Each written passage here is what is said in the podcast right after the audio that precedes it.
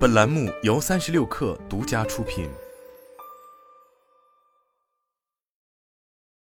本文来自《哈佛商业评论》。我们所说的社交能力，是指一些特定的能力，包括高度的自我意识、良好的倾听和交流能力、与不同类型的人和群体合作的能力，以及心理学家所说的心智理论，推测他人想法和感受的能力。近年来，这些能力重要性的转变在 CEO 职位上最明显，在其他四个 C 级职位的改变也很显著。CEO 及其他高层领导者不能将自己局限于处理日常运营任务，还必须投入大量时间与其他人互动、协调配合、交流信息、协助交换意见、建立和监督团队、发现并解决问题。值得注意的是，对 C 级高管能力要求的演变与员工团队整体的发展同时发生。如今，各级别都有越来越多的职位对社交能力的要求有所提升。哈佛大学的戴维·戴明表示，这种职位增加的速度超过劳动力市场整体发展的速度，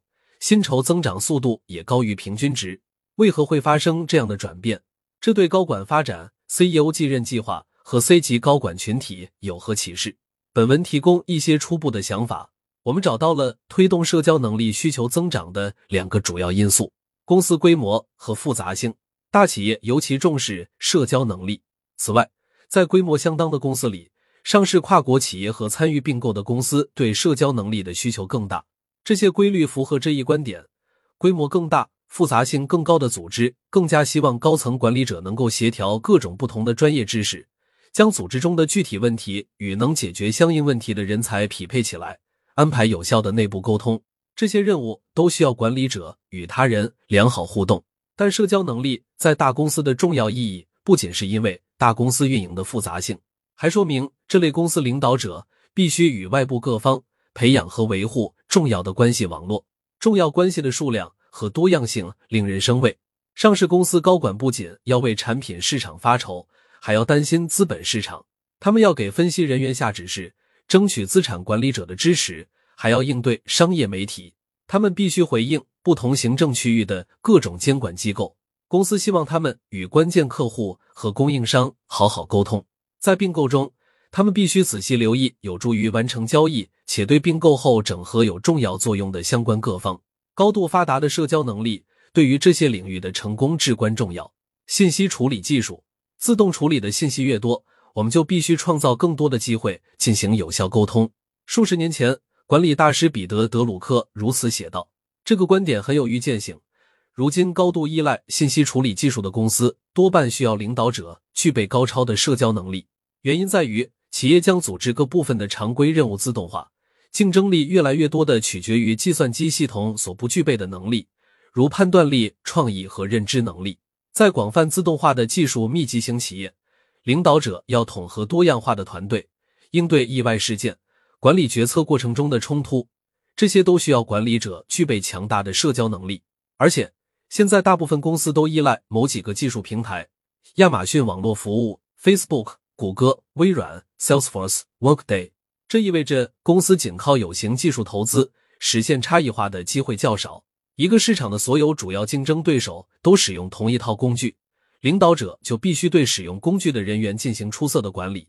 唯其如此，方能让公司脱颖而出。这需要他们在各个方面具备顶尖的交流能力，能够以有同理心的方式传达出合适的信息。总而言之，更多的任务委托给技术完成，各层级都需要具备高超社交能力的员工。这样的人才会在劳动力市场上要求更高的薪资。我们的研究表明，对社交能力的关注提升有两个额外因素的影响，这两个因素更加难以量化。但对正在发生的转变起到重要作用。社交媒体和网络技术，以往 CEO 不会吸引多少公众关注，也不会走到聚光灯下。虽然其他商界人士、投资者和商业媒体成员会注意他们，但除非是通用电气的杰克·韦尔奇、索尼的盛田昭夫和克莱斯勒汽车的里艾科卡这种明星 CEO，否则公众通常不会关注。那个时代已经结束了。公司摆脱股东至上主义。关注更广泛的利益相关者资本主义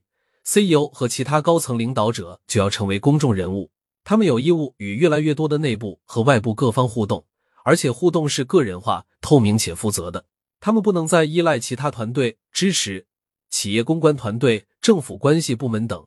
而是要自行管理这些关系。此外，由于社交媒体和 Slack、Glassdoor 等网络平台的普及，高层领导者必须实时管理互动。过去高管同样要能够解释和辩护一切，从经营战略到人力资源措施，但环境是可控的，可以由管理层选择时间和地点。而现在，他们必须设身处地思考不同的受众如何理解自己的决策，即使只是在一小部分员工或其他相关者那里未达成预期效果，也可能产生不利影响。因此，社交能力非常重要。C 级高管必须善于自发交流。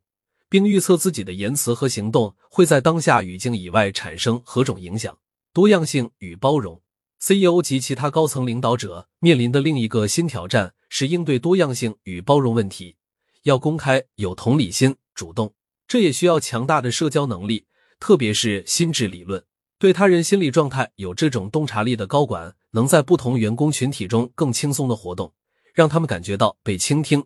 在组织内代表他们的利益。向董事会和外部相关方传达。更重要的是，这样的高管能够建立起让各种人才都蓬勃发展的环境。社交能力在如今的领导力中如此重要，企业聘请和培养新的领导者时，需要将重点转向以下几个方面：全面培养社交能力。以往，社交能力只被当成锦上添花，当做一种达成运营目标的手段，很少以明确、系统、客观的方式衡量。现在公司更加意识到了社交能力在高管表现中的重要意义，但几乎没有进一步设置流程评估候选者在这些方面的能力和成长潜力。很少有公司为参与招聘的员工进行面试技能的培训，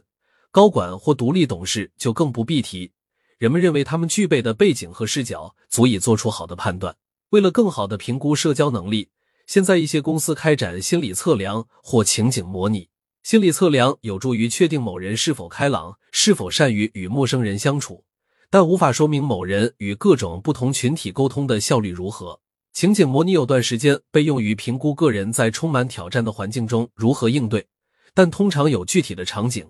如产品面临信誉危机或有一位维权投资者加入。情景模拟最适合在这种场景下评估候选人的管理和技术能力，而不是协调团队或自发与各方互动的能力。即使如此，这些方法也没有得到广泛应用，因为需要时间和资金投入。如今的企业需要在高管发展项目中建立一套系统性的培养和评估社交能力的方法，需求可能还在目前管理者青睐的硬技能之上，因为硬技能非常易于评估。企业应当让高潜力领导者担任负责与不同员工群体及外部各方互动的职位，密切关注他们在这种职位上的表现。创新的评估社交能力，以往企业用于评估 C 级职位候选人的标准，如工作经历、专业技能和职业轨迹等，评估社交能力的作用很有限。企业如果要制定客观依据用于评估和对比这方面的能力，就需要制定新的工具，可以独立行动，也可以与提供相关支持的专业服务公司合作。总之，必须根据具体需求专门设计解决方案。哈佛大学发现。测试社交智能的眼神读心测试可以有效预测个人在团队中的表现。如果根据同样的设计原则制定新的测试，公司及其董事会应该能更全面、更客观的了解 C 级职位候选人的社交能力。在各层级强调社交能力发展，公司依赖外部招聘寻找具备高超社交能力的高管，是在玩一场危险的游戏。一方面，这类人才非常抢手；另一方面，即使经过严格审查，也无法完全避免让外部人士担任高级职位带来的风险，因此采取自行培养法，让内部人才发展和表现出各种人际能力，对企业大有裨益。评估 C 级管理者整体的社交能力，董事会和企业高管越来越需要发展和评估社交能力，不仅是领导者个人，还有 C 级管理者团队的能力。团队中某一个人的愚蠢或缺陷，会对整体造成影响。CEO 造成的影响尤其严重。企业要认识到，在我们研究的五个高管职位招聘中，社交能力的重要性都在提升。而且，随着 CEO 在支持者管理和人事管理方面的作用越来越大，C 级管理者内部的职责也会发生变化。其他高管同样需要强大的社交能力。如前所述，企业依然重视具备传统管理及运营能力的 C 级高管，但越来越注意寻找社交能力出众的人才。特别是复杂的大型技术密集企业。不过，企业是否真能招聘到有别于以往的人才，这个问题没有确切的答案，在一定程度上取决于企业能否确定如何有效评估求职者的社交能力，以及是否决定将培养社交能力作为人才管理战略中不可或缺的一部分。我们认为，企业必须兼顾两者，才能保持竞争力。为此，企业应当鼓励商学院及其他教育机构在 MBA 和高管级别的课程体系中更加重视社交能力，并督促猎头公司及其他中介机构为寻找和评估候选人设计创新机制。企业自身也要改变方法，招聘和评估外部人才必须重视社交能力，评估在任高管表现和设置薪酬时亦然。此外，公司还应将社交能力作为晋升的标准。并让主管负责为高潜力下属培养社交能力。今后几年里，一些公司会尝试寻找和聘用合适的领导者，还有一些公司会更加重视高管培训和保留。但无论采用哪种方法，要在越来越有挑战性的商业环境里取得成功，都必须对目前的做法进行深入的反思。